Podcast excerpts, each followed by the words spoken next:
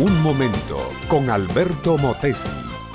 Una respuesta práctica a tus interrogantes sobre tu vida y los problemas del mundo moderno. Eran dos hermanas, hijas del mismo padre y la misma madre. Eran bastante parecidas físicamente.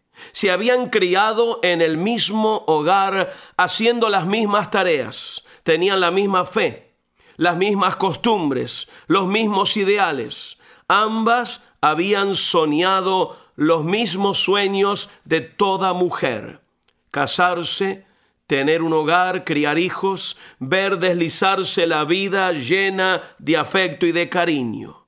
Una se llamaba Marta, la otra María, pero en algo eran un tanto diferentes. Marta era activa, hacendosa y de genio muy vivo. Una de esas matronas, buenas amas de casa, que no dejan rincón sin barrer y tienen siempre su casa de punta en blanco. Verdadero tipo de mujer sana y buena, consagrada a la casa. Una de esas mujeres capaces de criar una docena de hijos y sacarlos a todos adelante. María era quizás un poquito menos movediza, un poquito menos activa, pero en cambio era más fina, más contemplativa, más dada a la adoración y la admiración. Virtudes muy buenas, sin duda, porque predisponen para el crecimiento espiritual. Un día llegó a la casa de estas mujeres el Señor Jesús, como tenía por costumbre hacerlo cuando el maestro quería apartarse de la multitud. Gran apuro para Marta. Quiere presentarle al Señor lo mejor de lo mejor.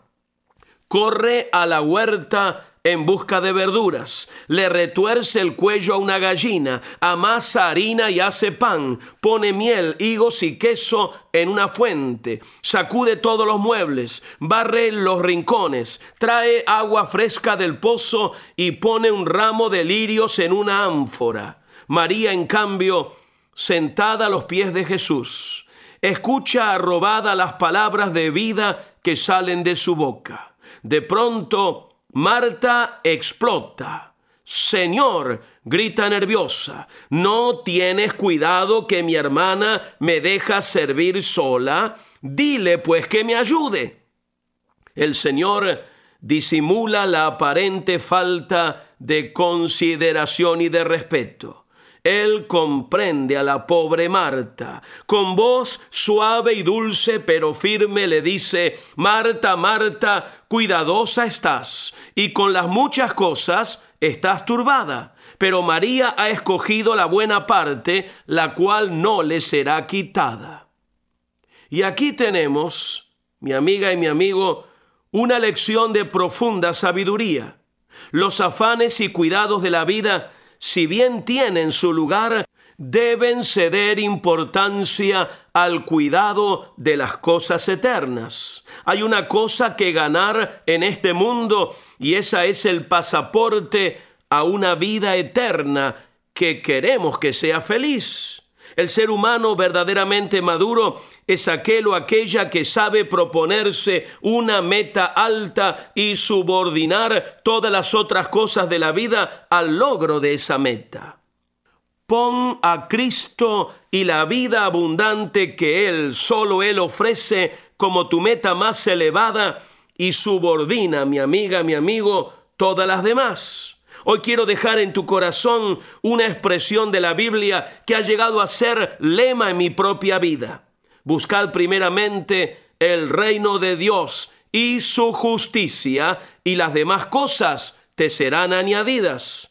Esto no falla. Poner primero al Señor, amarle con todo el corazón, servirle con pasión, produce los dividendos mejores para la vida. Este fue Un Momento con Alberto Motesi. Educación que transforma. ¿Te quieres preparar mejor? Visita Facebook y busca Alberto Motesi University.